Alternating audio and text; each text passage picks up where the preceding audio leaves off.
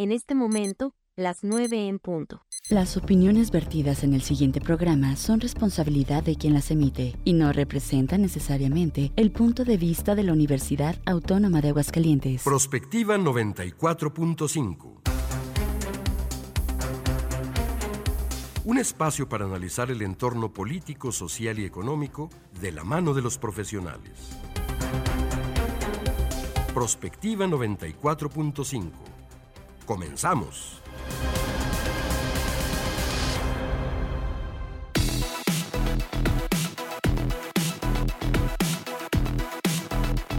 Hola, muy buenos días, bienvenidos a Prospectiva 94.5. Gracias por estarnos acompañando esta mañana. Ya es miércoles, es mitad de semana y es 31 de enero de este año 2024. Gracias a todos ustedes por seguir la señal de nuestra estación universitaria. Estamos transmitiendo completamente en vivo desde este edificio 14 de Ciudad Universitaria a través del 94.5 de frecuencia modulada. Estamos también en la transmisión en vivo en Facebook Live en Radio UAA 94.5 en el canal 26.2 de televisión abierta y en YouTube en Prospectiva 94.5. Así que a través de todos estos medios. Les haremos llegar toda la información de la mano de nuestras especialistas. Esta mañana estaremos abordando un tema bastante importante, el papel del trabajador social el trabajador social en los problemas de violencia eh, familiar que han ido creciendo y bueno, por supuesto tenemos expertas hoy que van a compartir su experiencia y su expectativa con muchos programas que desde la universidad se están implementando, por supuesto en la formación de los nuevos trabajadores sociales. Como todas las mañanas me da mucho gusto saludar a mi compañera en la conducción, María Hernández. ¿Cómo estás, Mari? Buenos días. Hola, Leti, buen día. Pues no puedo decir como otros días que muy contenta porque luego vemos las noticias del día y parece que no son tan alentadoras, ¿no? Y luego si lo sumamos al tema del que vamos a hablar hoy, pues también como que se le apachurra uno el corazón de repente con las cosas pues graves que están sucediendo en el país, ¿no? Exactamente, hoy tenemos bastante información. Eh, todos los días estamos buscando temas de interés y casi siempre son malas noticias. Casi siempre son malas noticias. Ojalá que hubiera eh, más buenas, más buenas noticias, ¿no? Temas de personas, pues emprendedoras, deportistas, no sé. Vamos tal vez a buscar una que otra para ponerlas aquí en nuestro resumen. Sí, porque sí, como dices tú, se nos apachurra el corazón. Pero bueno, la línea está abierta, 449-912-1588. Ahí nos pueden mandar su mensaje de texto vía WhatsApp en UATV 910-9260. Si les parece, pues iniciamos, vamos directamente con el resumen.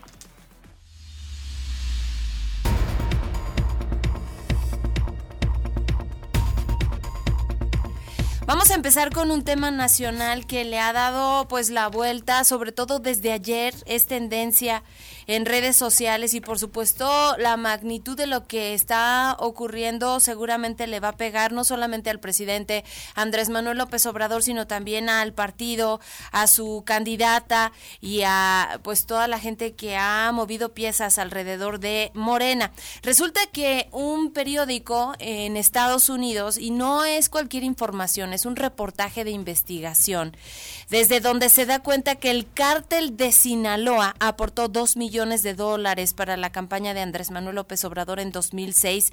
Así coinciden estos reportajes eh, de ProPublica y DW.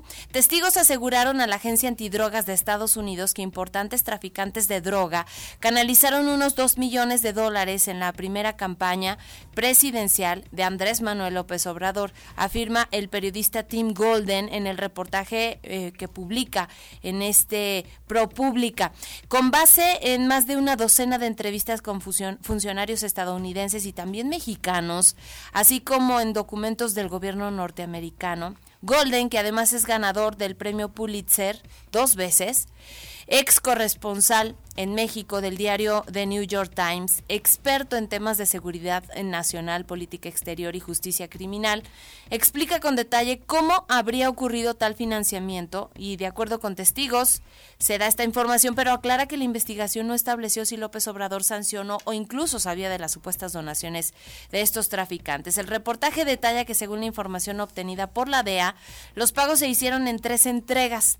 En total, la organización de la Barbie habría entregado a Mauricio Soto Caballero, actualmente miembro del Consejo Nacional de Morena y entonces operador de la campaña de López Obrador, y a otros participantes en esta campaña, como el famoso chofer de AMLO, Nicolás Molinedo Nico, que pues también se responsabiliza y que eh, pues a través de ellos es que se reciben estos millones de dólares, dos millones de dólares para el financiamiento de esta campaña rumbo a la presidencia de la República. Estaba escuchando a Anabel, Anabel Hernández, esta periodista que eh, pues ha sido crítica de la administración del presidente Andrés Manuel López Obrador, pues aprovechar esta información para dar cuenta de lo que ella ha investigado a lo largo de dos años por lo menos Ayer en W Radio es en donde participa en una entrevista y habla justamente de todo este caso. Hay una narración de hechos a través de este reportaje que vinculan también a Genaro García Luna, exsecretario de Seguridad Pública, y a otros funcionarios que venían de las administraciones, en este caso la de Felipe Calderón y que trascendió con Enrique Peña Nieto, pues con toda esta red y el apoyo finalmente del cártel de Sinaloa pues a esta campaña. Narra cómo se dieron las conexiones, qué le ofreció el partido a este cártel y cómo eh, que entre pues, otras cosas era manejando todo que ellos tuvieran cierta injerencia en el nombramiento del fiscal general de la República, ¿no? Claro, como que vieran el visto, bueno, de quien habría de ser pues el encargado, ¿no? De esta dependencia en seguridad aquí en México. Ojalá que tengan oportunidad de leerlo. En el Diario Universal se publicó Ahí también está en el Diario Universal, hay un reportaje también en Aristegui Noticias. Bueno, pues casi como tú lo mencionas, casi en todos los con medios José Cárdenas. con José Cárdenas y bueno, pues pueden ir directamente a, mm, a esta a este periódico de ProPública en W Radio también publicaron o hicieron un link precisamente a este reportaje que se publica en los Estados Unidos y que como tú mencionabas pues no es de un periodista improvisado y además tiene documentos importantes de la agencia anti, antidrogas de Estados Unidos testigos protegidos etcétera y fíjate que estaba yo escuchando pues obviamente la reacción del presidente en la mañanera y sí arrancó pues con un mensaje de cansancio hacia los medios que han estado en contra de su gobierno, en contra del movimiento, pero no abordaba el tema hasta el momento en que entramos básicamente este espacio no, no abordaba. Seguramente si le, le cuestionaron, pues le da la vuelta. Lo que sí es un hecho es que esto le va a pegar al partido y al presidente.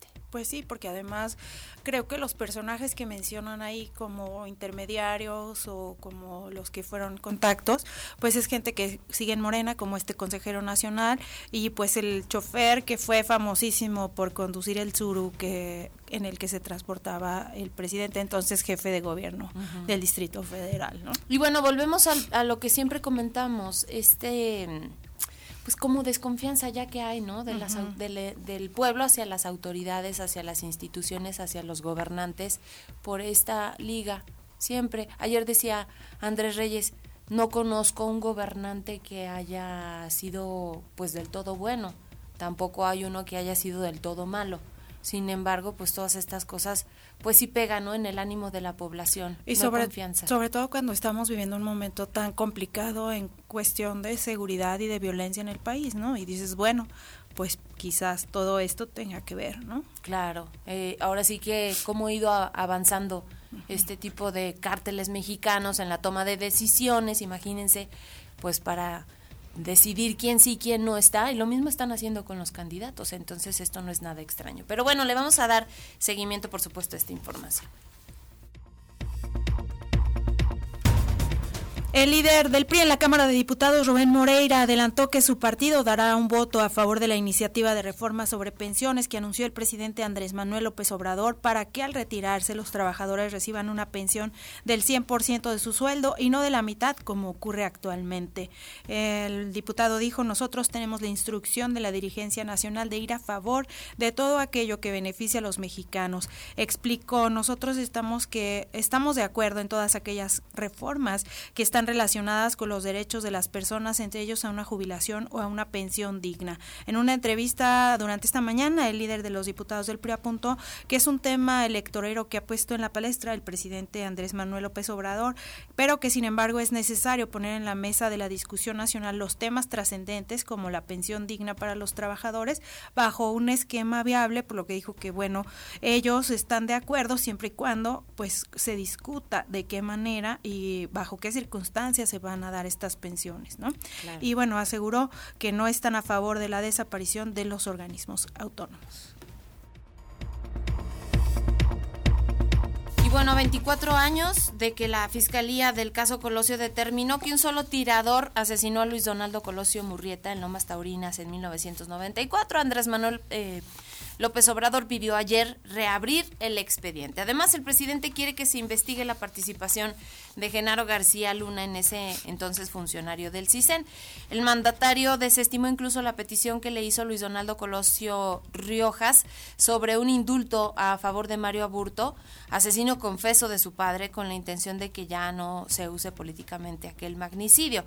Aprovecho para contestarle al hijo de Luis Donaldo Colosio que me pide que indulte a Aburto. Quiero contestar que no puedo hacerlo. Sé que él ya no quiere, ni sus familiares, saber nada de esto, que fue terrible, pero se trata de un asunto de Estado y que yo quiero que en lo que a mí corresponde no se deje de investigar. Yo no voy a dar carpetazo a un asunto así, respondió el mandatario.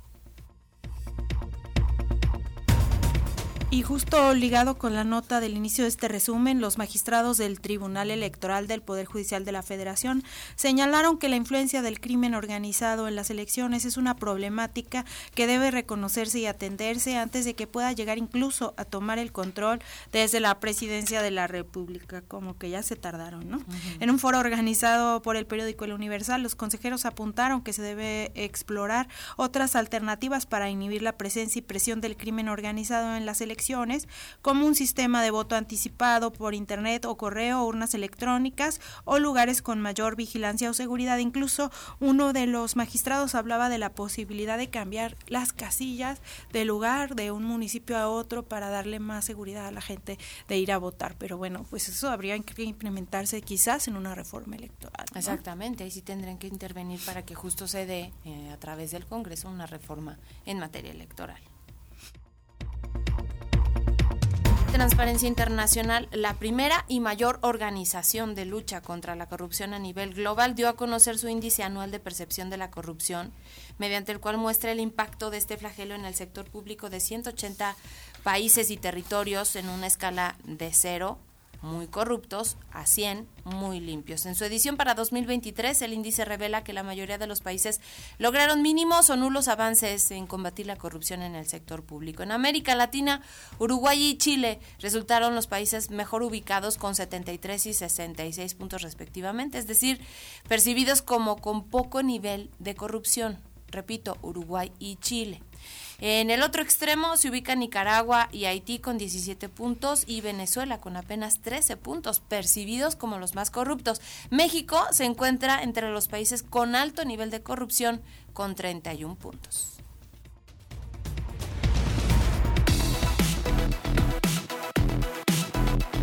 Comunícate al WhatsApp al 449-912-1588.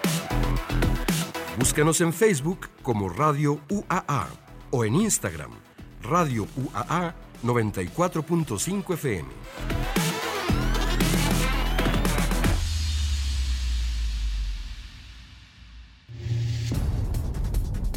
Hablar sobre violencia de género en un momento político como el actual es hablar de un problema social, estructural, que tiene su origen en un sistema claramente machista y que no debería dar lugar a debate. Sin embargo, algunos discursos están enturbiando un asunto tan significativo como es la lucha de los derechos de la mitad de la población mundial, que son las mujeres. La violencia de género es un asunto sobre el que se han hecho multitud de investigaciones y se ha conseguido importantes avances, pero algo falla en nuestra sociedad cuando casi a diario conocemos un nuevo caso de crimen machista, siendo el asesinato la cara más terrorífica de la violencia hacia las mujeres. El trabajo social no solo es gestionar o derivar a los recursos especializados para las víctimas, lo cual es importante y podemos decir que somos una sociedad próspera al disponer de herramientas para atajar este problema. Pero los recursos no son más que las herramientas técnicas de las que disponen los distintos perfiles profesionales que intervienen con las víctimas. Esto no es suficiente. Es importantísimo trabajar al lado de la persona, trabajar con las mujeres y para las mujeres. Desde el trabajo social se facilita el proceso de cambio de recuperación de las víctimas. Como disciplina, ofrece un acompañamiento social, un trabajo centrado en la persona, de manera que sean las propias mujeres quienes, una vez comprendida o identificada su situación, inicien acciones positivas para su recuperación. Ellas son quienes emprenden el camino y los trabajadores sociales son quienes las acompañan. Y las profesionales de trabajo social en violencia de género forman parte de una necesaria cadena de profesionales para abordar el problema de manera integral. De ahí la importancia de analizar esta intervención con profesionistas en un problema creciente en nuestro país y de la mano de nuestros especialistas en Prospectiva 94.5.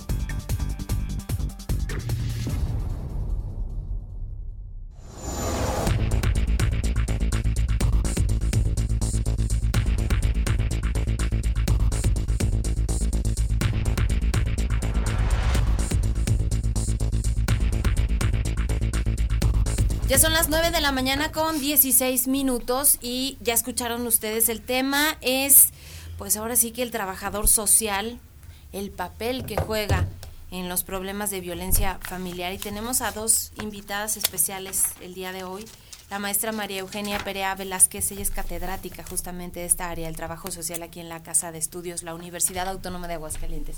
Gracias, maestra. Sí, muchas gracias por la invitación. Es un honor estar aquí con ustedes. Gracias.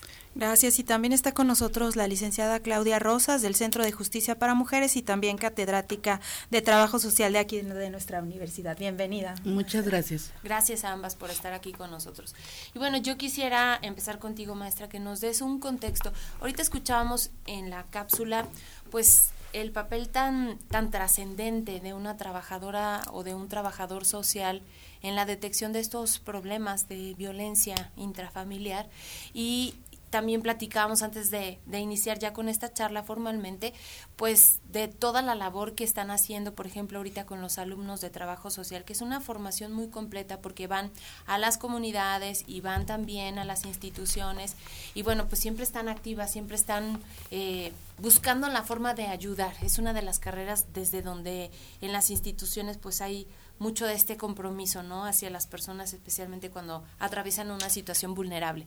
En este sentido, ¿cómo se da la formación de un trabajador social para detectar posteriormente eh, un problema, por ejemplo, una solución, detectar el problema y buscar una solución en un caso de violencia familiar? Ok, muchísimas gracias por la invitación. Nada más quisiera así hacer un, una pequeña acotación. Estuve trabajando en el Centro de Justicia para Mujeres. Este eh, tiene poco que relativamente que salí, pero bueno, obviamente te da la experiencia para poder este eh, hablar del tema. Efectivamente, como trabajadoras sociales, nosotras nuestra formación es humanista.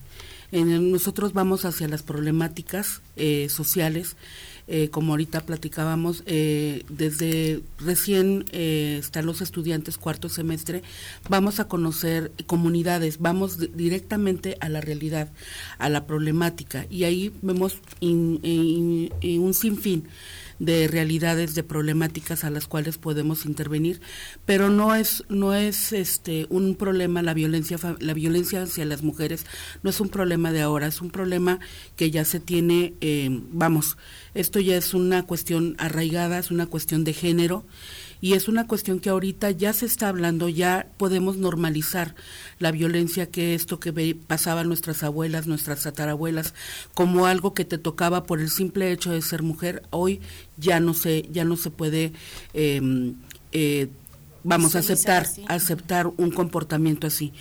Como trabajadoras sociales tenemos la sensibilidad, la empatía para poder, uno, eh, tener la escucha activa. Eso es algo muy importante que toda, que toda trabajadora social debe, debe tener en cuenta.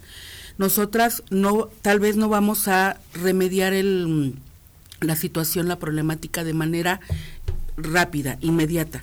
Nosotros tenemos que conocer el entorno, el contexto. Y el principal punto es la escucha activa.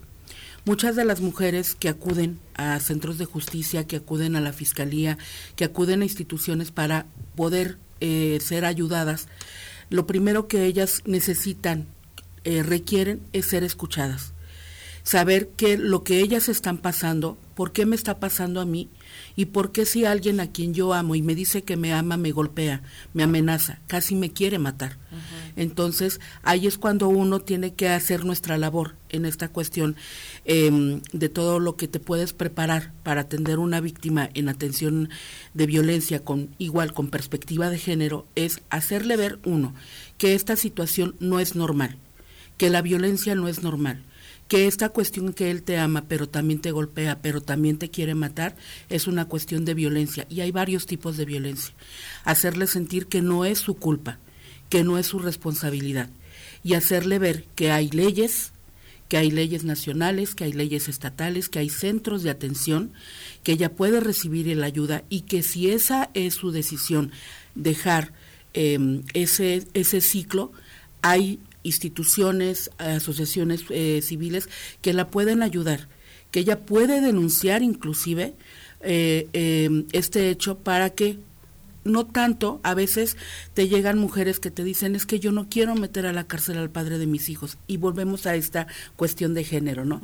O sea, otra vez, yo no quiero ser la agresora de la persona que me, que me está violentando. Entonces, cuando vienen con esos argumentos, le hacemos saber esta parte, o sea, no es que lo vayas a meter a la cárcel, es poner un alto. Legalmente tienes la ley a tu favor, es poner un alto y decir, esto no está bien. Ya la ley se encargará de ver los daños, de ver em, las acciones de que esta persona pueda resarcir, hacerle también ver, también a la parte violenta, que esto no está bien que tú también aprendiste como hombre a violentarse, a decir, porque tú también lo aprendiste. Pero en, este, en esta construcción también se te puede dar la oportunidad de decir, aléjate, toma tu curso, toma tu terapia y resarcir, y resarcir el daño, porque la ley lo contempla.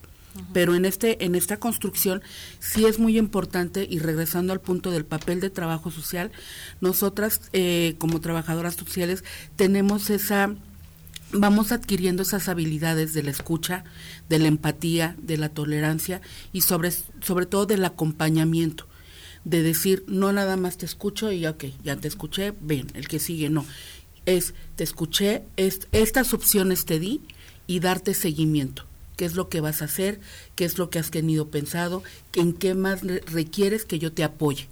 No te solucione, te apoye en lo que tú quieras este, decidir. Creo que a, reserva de lo que ustedes puedan comentar, el trabajador social es como una primer contacto que tienen las víctimas, no solamente las mujeres, porque también lo detectan a veces en los niños, ¿no? Cuando dentro de una escuela o que a lo mejor llegó al hospital o algo así, ustedes pueden detectar de inmediato que tiene un problema intrafamiliar, ¿no? Sí, claro. Este, primero que nada sí quiero reivindicar el hecho de que somos trabajadoras sociales, ¿no? La mayoría no podemos hablar el trabajador social, es las y los trabajadores sociales, ¿no? Pero sí la mayoría mujeres. Entonces, bueno, efectivamente a las trabajadoras sociales se les forma o se nos forma desde un principio para estar, digamos, en lo que tiene que ver en un nivel de intervención de casos que también nos remite a la familia. Entonces, en ese sentido, las chicas aprenden los distintos modelos de intervención que hay en ese nivel. Uno de ellos es justamente el modelo de intervención en crisis, ¿no? que consiste justamente en que las chicas, las chicas desarrollen esta habilidad de la escucha atenta, ¿no? Y ese momento de contención, que es el primer profesional que recibe a la persona que llega a denunciar o que llega en una situación crítica, bueno, pues se le atiende desde luego y es entonces cuando ella pues contiene a la, a la persona, la persona en ese momento, como bien lo decía mi compañera Claudia, ¿verdad? Este, se encarga, pues desahoga todo lo que tiene, ¿verdad? Y la trabajadora social escucha para dar justamente pie a que la mujer pueda ir disminuyendo la tensión y pueda en un momento dado ir definiendo qué hacer, ¿no? Este, ah, sí es importante señalar que en estas cuestiones, pues es un acompañamiento el que trabajo social hace. Entonces le toca también investigar, como bien lo decía la compañera, el entorno sociofamiliar. ¿Cómo está la familia? ¿Qué está sucediendo? ¿no? ¿Cómo es la relación con la pareja? ¿Cómo se reproduce esa violencia? Que como bien sabemos es una violencia pues que ya data de mucho tiempo atrás y que se ha naturalizado, como bien dicen, ¿no? Desde el mismo patriarcado, ¿no? Entonces, pues aquí la, la cuestión es este eh, acompañar a las personas para que tomen decisiones y también, como lo comentaba la maestra Claudia, ¿verdad? Toda esta serie de opciones a las cuales ella puede tener acceso y se le canaliza según corresponda, ¿verdad? Porque también hay asesoría legal, ahí entra un trabajo más de tipo, digamos, interdisciplinar, ¿no? Con lo que son los psicólogos, los médicos, las psicólogas, perdón, médicos, este, abogados, ¿no? Y todo este tipo de personas o, profesionales que también están insertos en esto. Y bueno, pues este trabajo social también, como bien lo decía, o sea, da un seguimiento a cómo lleva esto, ¿no? Y este incluso también llevan a cabo visitas familiares para ver cómo está ese entorno y verlos in situ a las personas y de ahí pues ver qué acciones en conjunto se puede hacer, como llevar a cabo un plan de acción, digamos, ¿verdad? en, de manera también, insisto, con las otras instancias profesionales y, e institucionales, ¿no? Para que también de esa manera, pues ya la mujer vaya identificando y, y qué decide hacer, ¿no? Pero este, y bueno, también incluso llega a participar en cuestiones de mediación cuando es necesario, ¿no? también las mujeres, en la trabajadora social en este sentido puede participar, al igual cuando se lleva a cabo un juicio ya en forma, pues existe también la participación de la trabajadora social en el peritaje social, ¿no? En donde también la visión que ella pueda dar respecto a la violencia que se está dando a partir de esas entrevistas, de esas visitas familiares, de todo ese proceso de investigación y conocimiento de esa realidad, pues le da elementos para poder emitir pues un peritaje, ¿no? Creo que también ahí es muy importante señalar la parte que corresponde a las trabajadoras sociales. Y creo que también, bueno, sería cuestión de ir viendo también este aspecto, que nosotras como trabajadoras sociales, pues sí, efectivamente, investigamos la situación para ver cómo está realmente y como estamos próximas a la población, pues estamos de cerca a ese conocimiento. Ello nos permite también, de esa manera, diseñar estrategias para intervenir, ¿no? Y bueno, este, ahí sería la cuestión importante de nuestra, de la dualidad, digamos, de nuestra función como trabajadoras sociales, la investigación y la intervención. Y algo que también considero que es muy importante ir acotando es lo que tiene que ver con la educación para la paz, la educación para el respeto y la tolerancia, pues no solamente a nivel público, ¿no? sino a nivel de las familias, que es algo que hace mucha falta. ¿no? En este sentido que, por ejemplo, gobierno del Estado y gobierno municipal pues que retomen este programa de que existía antes de escuela de padres en donde también se haga pues la invitación a los padres para que se incorporen porque es con ellos con quienes también hay que trabajar mujeres y hombres para que vayan desmontando no vayamos desmontando todas esas construcciones sociales respecto a la violencia para que una mujer se decida hablar con una trabajadora social o con un psicólogo o con un abogado o con un especialista, incluso a veces hasta con un familiar. Tiene que pasar algún tiempo y tiene que entender ella misma que lo que está viviendo pues no es una situación normal y hay muchas de estas mujeres que llegan en casos pues muy extremos de violencia ya brutal, como decías maestra, pues a veces hasta con miedo de perder eh, la vida, ¿no? En este sentido, creo yo que el acompañamiento y pues ahora sí que la sensibilidad que pueda tener un una trabajadora social, pues debe ser indispensable para que en el camino no se eche para atrás, porque también hay muchas de estas mujeres que por miedo, por amor, por los hijos. Por necesidad económica. Claro. Deciden no hacer nada. Aquí es muy importante, creo que un, una de las bases, y eso también te lo da em, eh, la experiencia y de alguna manera también hay estándares. Eh, ya cuando eh, trabajas concretamente en instituciones en pro de las mujeres, eh, es importante la certificación, la certificación en la atención a víctimas eh, de primer de primer contacto, este, víctimas de violencia familiar. una una una regla básica es uno, no juzgarla es no decirle sí, pero tú lo merecías, sí, pero tú qué hiciste, o sea, no, no, no lo podemos, no lo puede, no te no le puedes permitir porque tú no, como bien lo sabes, ellas llegan gritando, queriendo hablar, a veces ni las palabras le salen.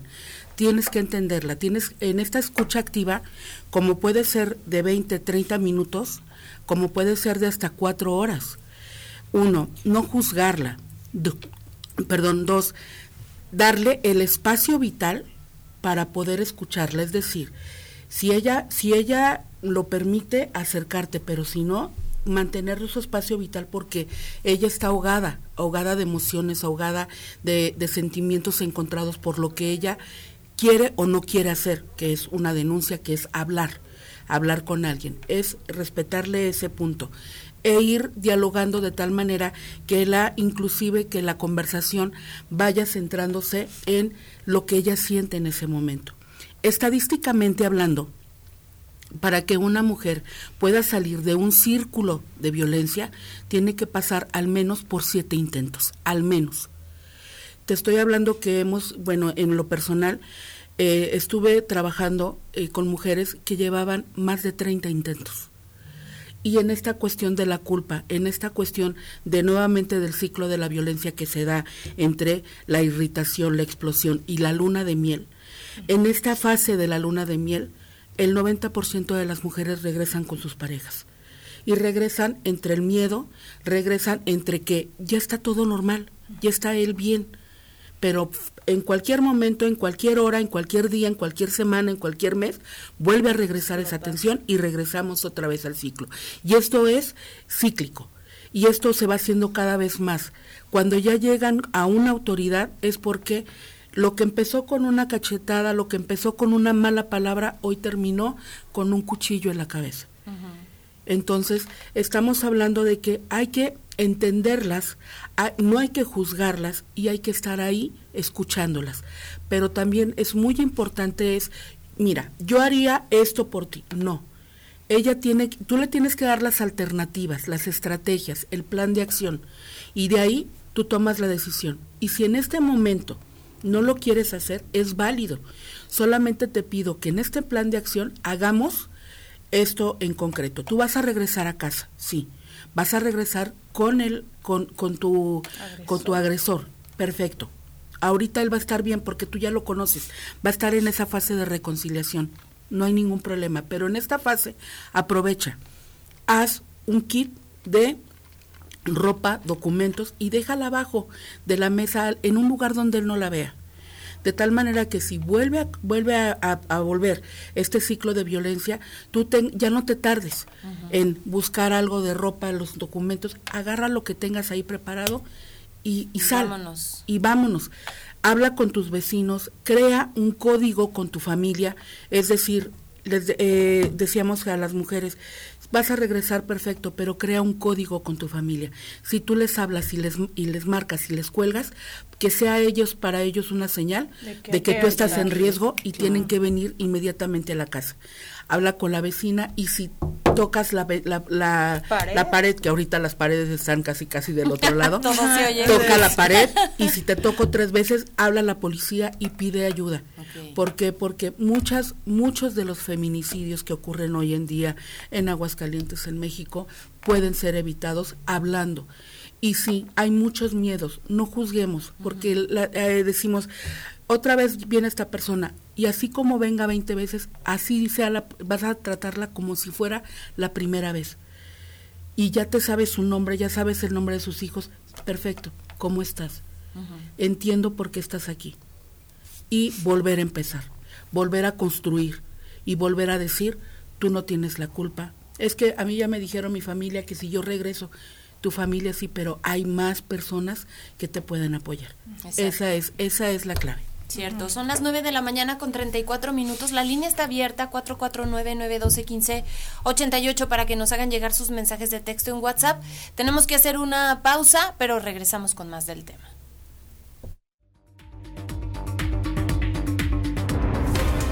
Prospectiva 94.5 En Radio UA las 9 con 34 minutos. El Tribunal Electoral defiende tu lugar en la democracia. Gracias a sus decisiones, hoy nuestro Congreso es el más plural de la historia, al garantizar la representación de integrantes de las comunidades indígenas, LGBTTIQ+, y afromexicana. También a que las y los mexicanos migrantes residentes en el extranjero y las personas con discapacidad tengan representación política en la Cámara de Diputados. Un tribunal de derechos a favor de los grupos históricamente discriminados. Tribunal Electoral, protege tu voto, defiende tu elección. Esta es una noticia importante. El INE cuida la equidad en la elección. Aprobó lineamientos para evitar que quienes operan programas sociales, así como las personas servidoras públicas, influyan en la votación. Una de estas medidas es que no deberán usar logos ni emblemas que generen promoción de algún programa social o a favor de algún partido político. Tampoco nombres ni símbolos. Con estas medidas se garantiza la equidad y la imparcialidad en las elecciones. INE.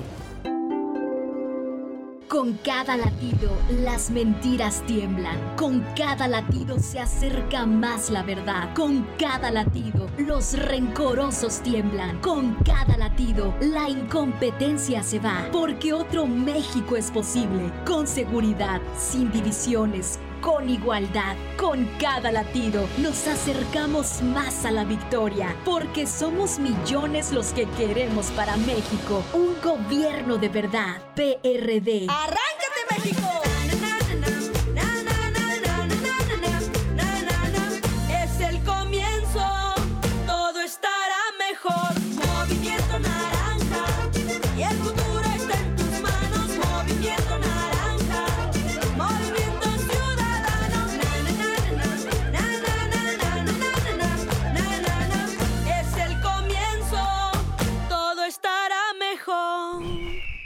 Movimiento Ciudadano. ¿Qué sucedería si nos integráramos y propusiéramos? Cambiarían las cosas. Generemos cultura participativa y conozcamos bien nuestro entorno. Las necesidades, los derechos y las responsabilidades que como ciudadanos tenemos. Infórmate, acércate a nosotros. Todos tenemos la voz. Ahora nos toca plantear. Fomentemos la democracia. Hagamos que suceda. Construyamos ciudadanía. Instituto, Estatal, Electoral de Aguascalientes. ¿Sabías que el INE actualizó los distritos electorales? Con ello se busca dotar de mayor equidad en la elección de las 300 diputaciones de mayoría relativa que forman parte del Congreso de la Unión. Ahora nos corresponde revisar nuestro nuevo distrito electoral en INE.mx. Así podremos identificar las candidaturas a Diputación Federal por las que podremos votar. Mi INE garantiza una mayor equidad en la elección del Congreso. En estas elecciones, con mi INE participo. INE. En los últimos cuatro años, emitimos más de 771 recomendaciones gracias a la reducción en los tiempos de atención y sin aumentar el presupuesto, pues realizamos un esfuerzo sin precedentes para evitar dispendios, alcanzando resultados nunca vistos en la historia de la Comisión. Por ello, hemos dejado de ser la institución nacional de los derechos humanos más costosa y menos efectiva del mundo. Conoce nuestro modelo de defensa en cndh.org.mx. En México, cada 85 segundos, un negocio se crea para aportar en el engranaje que hace avanzar al país. El tiempo cuenta y tu negocio también. Entre febrero y agosto de 2024, el INEGI preguntará a todas las empresas qué, cuánto, cómo, dónde y con qué se produce en nuestra economía. Tu información es confidencial y solo se usará para fines estadísticos. Es tiempo de participar. Es tiempo de los Censos Económicos 2024. INEGI. Sintonizas 94.5 FM. Radio UAA, proyección de la voz universitaria. Prospectiva 94.5.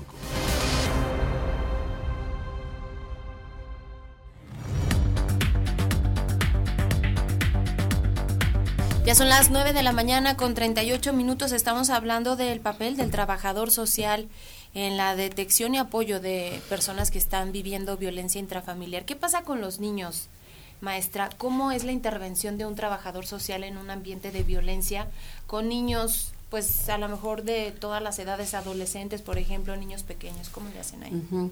Bueno, aquí este pues trabajo social también está como lo comentaba la maestra Claudia, también está en el área educativa, ¿no? Entonces ahí también hay situaciones que se identifican como problemáticas y bueno, los niños que son identificados pues también son canalizados a una ludoteca, ¿no? Porque la manera en cómo se puede trabajar con un niño esta situación, pues es a partir del juego, ¿no? Para que ellos ahí vayan plasmando. Aunque esto, digamos, ya corresponde más a lo que es psicología. Pero previo a ello, pues sí, generalmente cuando se ven signos de violencia en el cuerpo del niño o la niña, ¿no? O cuando se ve pues también esa mirada ausente del niño, de tristeza, depresivos, todo eso, pues también nos toca identificarlo, ¿no? Entonces, pues sí hay que mandar llamar a los padres, empezar a, a, indagar qué está pasando con el chiquito y, bueno, preguntar primero al pequeño o a la pequeña qué es lo que está pasando, ¿no? Primero. Y, claro, desde luego, dejar que que el niño o la niña pues hablan hasta donde quieran hablar también, ¿no? Y dependiendo también del nivel de confianza que se tenga con ellos, ¿no? Porque eso también influye bastante. Porque a veces los niños también, si una mujer adulta, ¿verdad? Le cuesta trabajo decir lo que está viviendo, ¿no? Pues un niño pequeño puede estar muy atemorizado, puede pensar también que la violencia que se está viviendo en casa es culpa de ellos, ¿no? Y se sienten responsables y cargan con esa situación. O hay quienes hasta los amenazan. Claro. De si tú dices que estoy golpeando a tu mamá. Eso también, ¿no? Y a veces, digamos, no solamente es la cuestión de la violencia que afecta a los niños psicológicamente, en su comportamiento social, en, su, en, su, en sus niveles de, de aprendizaje en la escuela, ¿no? Y pues, pues sí, la socialización que tienen no solamente esa parte, sino que también los niños este, eh, son violentados también física y son abusados también sexualmente, ¿no? Varios, no digamos que es una situación generalizada del abuso sexual, pero sí es, es, este, es una situación que sí se da en, en las familias, ¿no? Y que a veces, como comentábamos en, en la cortinilla, ¿verdad? Pues este son cosas que luego no se no se no se dicen, no se hablan, ¿no? ¿Por qué? Porque qué van a decir o a veces la madre por retener al padre o, al, o a la pareja que tengan, ¿verdad? Pues permiten ese tipo de situaciones, aunque lo estén viendo y esté sufriendo el pequeño o la pequeña. Y entonces ahí es a donde pues sí es, es, es necesario pues empezar a, indagar, ¿verdad?, qué es lo que está pasando. Y sí, como bien dice, ya cuando hay una situación de abuso y de violencia hacia un niño, pues sí ya es necesario intervenir a otro nivel con las autoridades, ¿no? Y también, como decía eh, la maestra Claudia, ¿verdad?, con esta norma que ella señala. Y el DIF también pues tiene una, una área especializada, ¿no?, digamos, una procuraduría que se encarga también de ver estas situaciones. Si es que hay un protocolo, ¿verdad? Sí, ya para todo esto hay protocolos de, atención, ¿no? Digamos que, por ejemplo, esto que sucedía en los noventas, que empezaba a irrumpir en el escenario público, pues para entonces el, el, problema era justamente que no había personal capacitado. Actualmente podemos decir que pues no hay toda la generalidad está capacitado, pero ya existe más esa capacitación para atender casos especiales, ¿no? Pero sí creo que con los niños es mucho más cuidadoso el abordaje, ¿no? por lo mismo de que están más sensibles, tienen menos recursos emocionales a veces para enfrentar situaciones de ese tipo. Y sobre todo porque todo se puede esperar, ¿no? Menos que alguien como el padre o la madre hagan cosas de ese tipo con ellos. Es algo que rompe con su esquema completamente y la confianza que puedan tener se rompe y nos y, se les dificulta poder hablar no entonces creo que ahí sí es una cuestión más más de cuidado y establecer sí un mayor nivel de confianza con el pequeño o la pequeña para que pueda empezar a verbalizar pues lo que está viviendo. Y como les digo a veces en el mismo juego pues se denota ahí mucho de lo que está pasando, ¿no?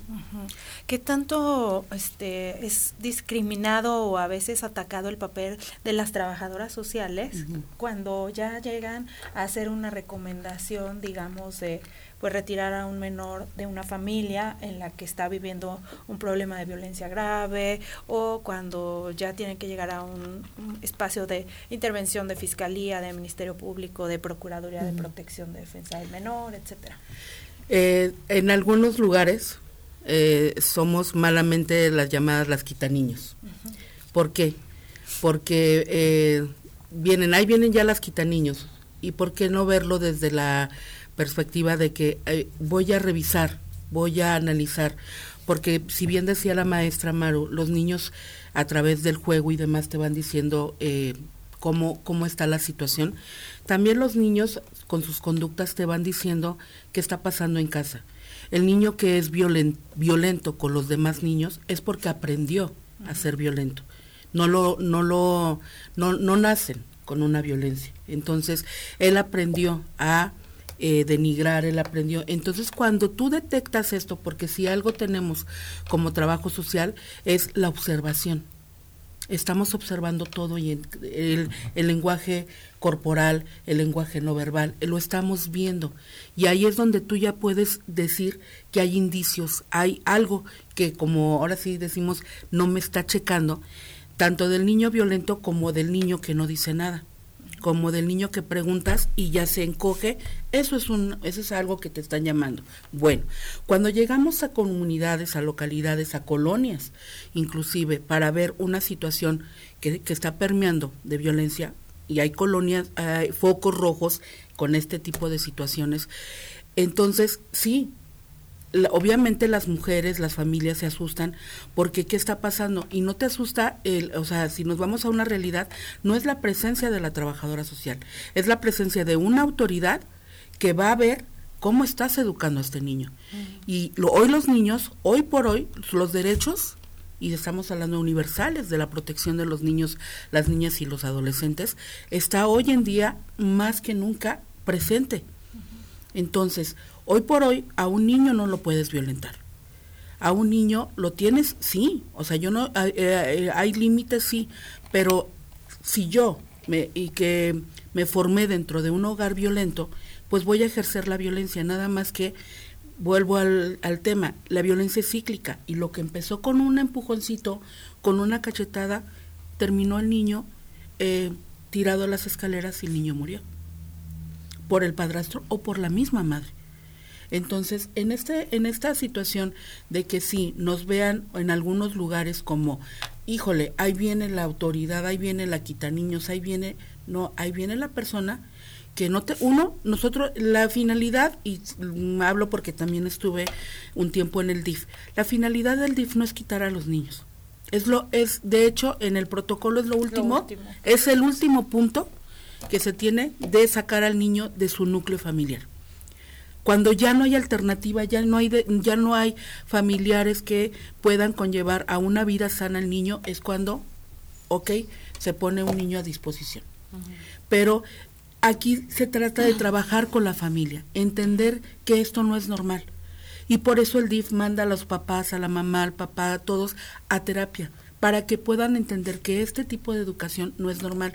Y sí, tiene que ir una trabajadora social, específicamente una trabajadora social, para ver el entorno. Y no nada más el entorno de la casa, sino también las colaterales, sino también el que está atrás y escucha, el que está enfrente y ve porque es un entorno en donde tú me puedes decir, no, mi hijo está muy bien, pero ¿qué crees?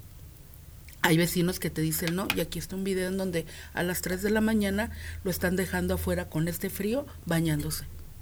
O sea, hay cosas que los mismos vecinos, el mismo, y cuando tú, ya una autoridad, porque nosotros no podemos llegar a intervenir en este tipo de casos de manera directa con los niños porque hay protocolos, pero ya cuando hay una autoridad, la psicóloga, que va a abordar al niño de tal manera que van a tratar de sacar la información, el niño siempre dice, no quiero que metan a mis papis a, la cárcel.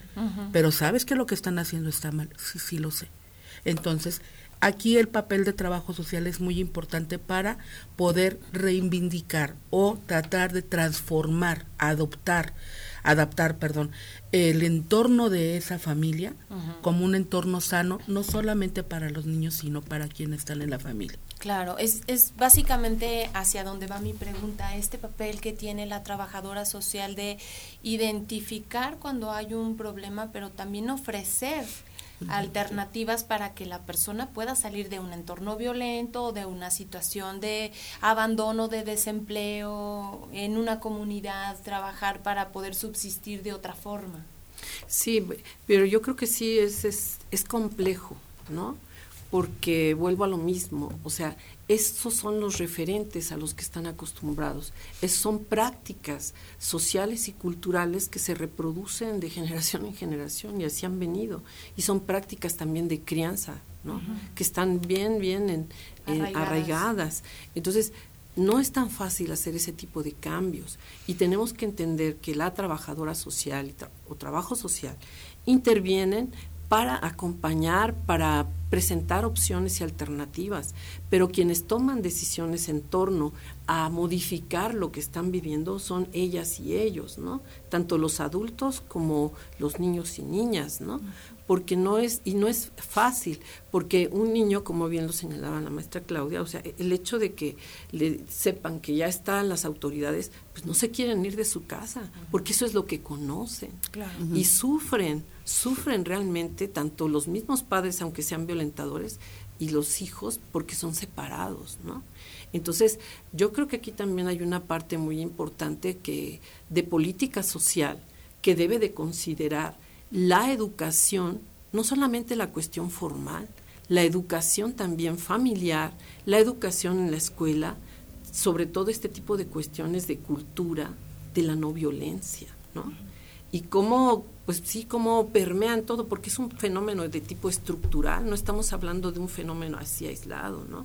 Tiene que ver con un fenómeno estructural y en el que se han forjado, se ha forjado muchas familias en esa, en esa misma, este, patrones, ¿no? De, de socialización, de crianza, etcétera, ¿no?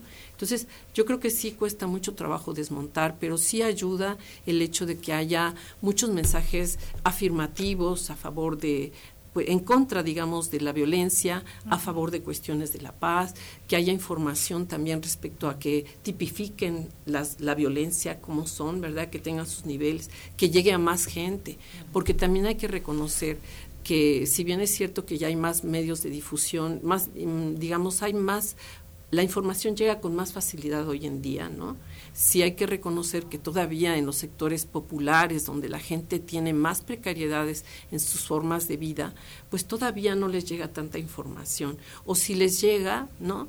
pues hace falta como más, de, yo insisto, que sí tiene que haber una inversión estatal en política pública que impulse un trabajo comunitario con la gente, trabajo de grupos con la gente, de familias que se puede impulsar para fomentar formas de convivencia distintas, de respeto, de tolerancia, en donde se desapruebe todo tipo de acciones este, de, de, de desaprobación, de omisión, de discriminación. Ajá, y discriminación. Porque como bien señalábamos también entre la cortinilla, la violencia también es muy sutil, ¿no?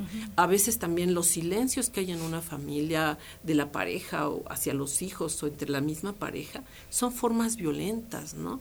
Y también, este, y psicológicamente van influyendo, pero los golpes son también muy fuertes y muy tremendos. Quizás es la parte más, este, pues Más visible. visible o- y la más este pues que también daña no pero sí creo que ahí hace falta mucho este no solamente campañas insisto sí hace falta un trabajo una política social integral que abarque esa educación en las familias que se vaya programas de trabajo comunitario insisto hacia las familias orientado en donde padres madres hijos hijas y todos quienes estén ahí pues hasta los mismos abuelos y abuelas que también les tocó es vivir este tipo de cosas, ¿no?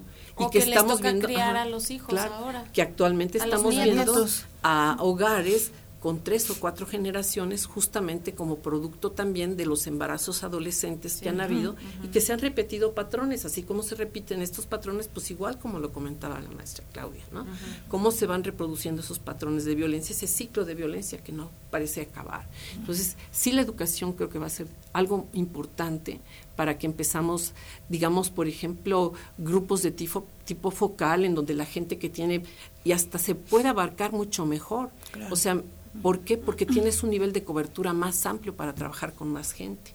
Que estar, sí, la cuestión psicológica sí, para casos muy específicos que ya muy patológicos, ¿no? Digamos, que requieren de una atención ya más especializada, pero trabajo social claro que puede trabajar en ese nivel como con grupos focales, incluso de manera Y preventivo, ¿no? multidisciplinaria, claro, Claro. preventivo y multidisciplinaria con psicología y con médicos y otras áreas también para que vayan viendo pues qué alternativas hay. ¿no? ¿Ustedes siguen presentes en las instituciones educativas?